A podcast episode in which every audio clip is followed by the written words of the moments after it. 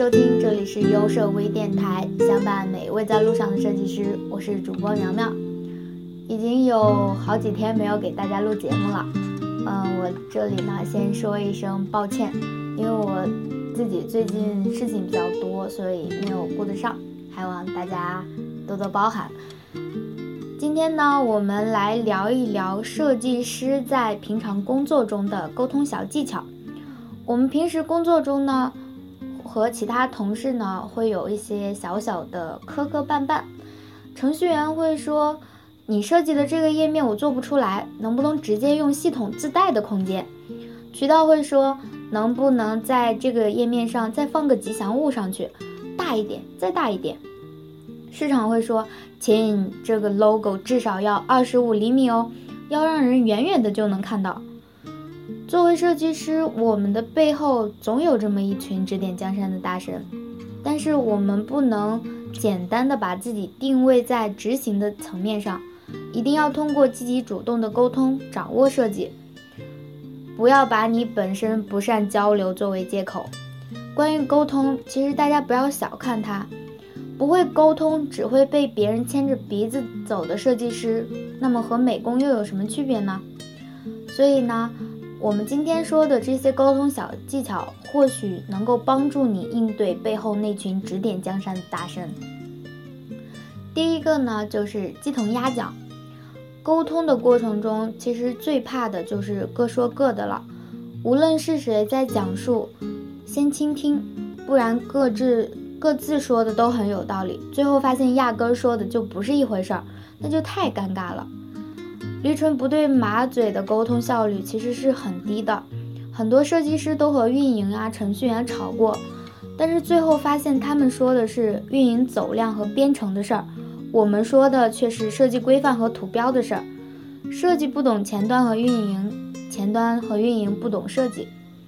如果我们只了解自己的专业和工作内容，不了解团队中其他人的工作目标和立场，就很容易出现鸡同鸭讲的情况。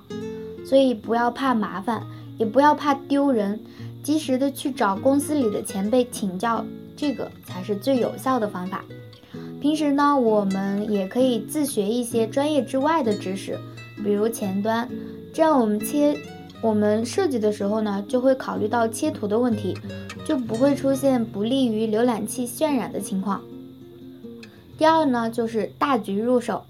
设计师一般都有强迫症，别看说的就是你，可能对别人来说是一些无关紧要的小细节，但是设计师呢就会敏感又挑剔，注重细节往往意味着投入更多的时间和精力。所以，我们自己要把控好在细节上投入的时间。项目分析呢，一定要从整体入手，就像画画一样，大的光影体积还没有出来就开始抠细节，那么这个作品出来一定是失败的。相同的逻辑，差一个像素没对齐，矩形圆角的度数不对，这些细节适合我们自己适当的追求，但是不适合与其他部门的同事一起纠结讨论。比如你去问程序员登录按钮用什么风格，他肯定一脸蒙圈的看着你。第三呢，就是三人行必有我师，每个不同职位的同事身上都有我们值得学习的地方。优秀的设计师一定是一个好奇、善于观察生活的人。当我们了解产品的真正需求的时候，就不需要再一遍一遍的改稿了。当我们了解前端和开发的难度时，就不会出现飞机稿了。与此同时，我们还可以从运营身上充分的去了解用户，通过前端和开发学习平时容易忽略的无形的体验，比如速度呀、稳定性啊这些。好的设计师一定是擅长倾听、学习、潜移默化的影响周围的人的。在团队中，也只有当你足够强、足够广博。足够有影响力，才能更大程度地发挥自己的价值。第四点呢，就是认真你就输了。为什么这样说呢？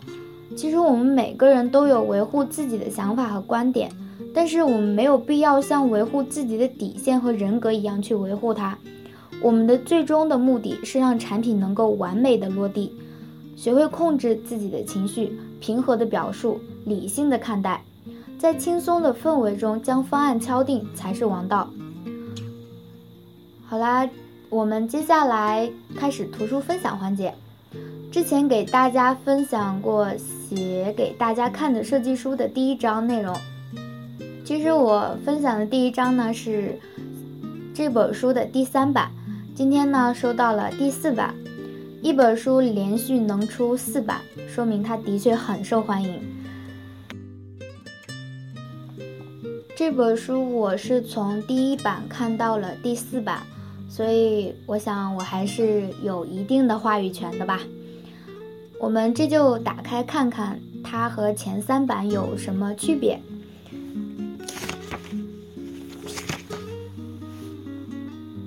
从外观上看呢，前三版都是胶装的，而第四版呢，它采用的是线装的。这样线装的模式呢，可以减少图书中的细节丢失。第二呢，就是书中字体变化了，然后配图也改变了。最最重要的就是纸张全部采用的都是铜版纸印刷，阅读体验非常的棒。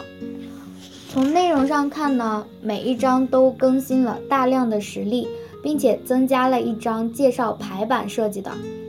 第四版绝对是值得收藏的一版。好啦，介绍完这本书的整体，我们接着来分享这本书的第二章亲密性。亲密性说简单一点呢，就是物理位置的接近就意味着存在着关联。比如在街上，我们看到两个分开走的人，我们并不知道他们有没有关系，但是如果他们手拉手，我们就可以判断他们之间一定存在着关系。在我们平时的生活中呢，把类似的元素放在一起，形成一个单元，这样的改变的效果是很明显的。比如我们平时用的名片，如果把名称、地址、电话分散在名片的各个角落，你会先去看哪一个呢？这个设计呢，其实是一个很矛盾的。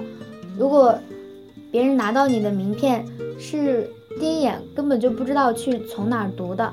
但是如果改变一下呢？把名称放在最上面，下面依次是你的联系方式。这张名片无论是从理解上还是视觉上，都会看起来非常的有条理，还能够更加清楚的表达信息。其实今天呢，就是想简单的和大家说一下亲密性的概念。我的想法呢，就是每天给大家说一点点。因为这本书其实真的是非常非常的棒，而且呢，小伙伴也容易接受。之前和大家说的关于配色方面的问题呢，我已经在慢慢的收集了，还望你们给我一点点时间。有小伙伴说让我推荐一些书，其实我一般给别人推荐的书都是我自己看过之后才会介绍给他们看的。我首推的就是这本写给大家看的设计书，而且一定要买第四版。可能是我对线装的书有特别的情怀吧。当我拿到这本书时，我有一种捡到宝的感觉。呃，好像跑偏了，我们来开讲吧。九十四期的幸运小伙伴呢是 Chris 泡泡，我不知道这个昵称我念对了没。九十六期的呢是崔之日同学，两位小伙伴私信我你们的地址和联系方式，我赠送图灵教育提供的设计图书一本。好啦，接下来该我们提出今天的问题了。亲密性通俗一点表述是怎样的呢？也就是亲密性通俗点说是什么样子的？可以在评论下方告诉我你们的答案。还有，我们优设微电台马上就要做到一百期了，我们想和大家一起做一期节目。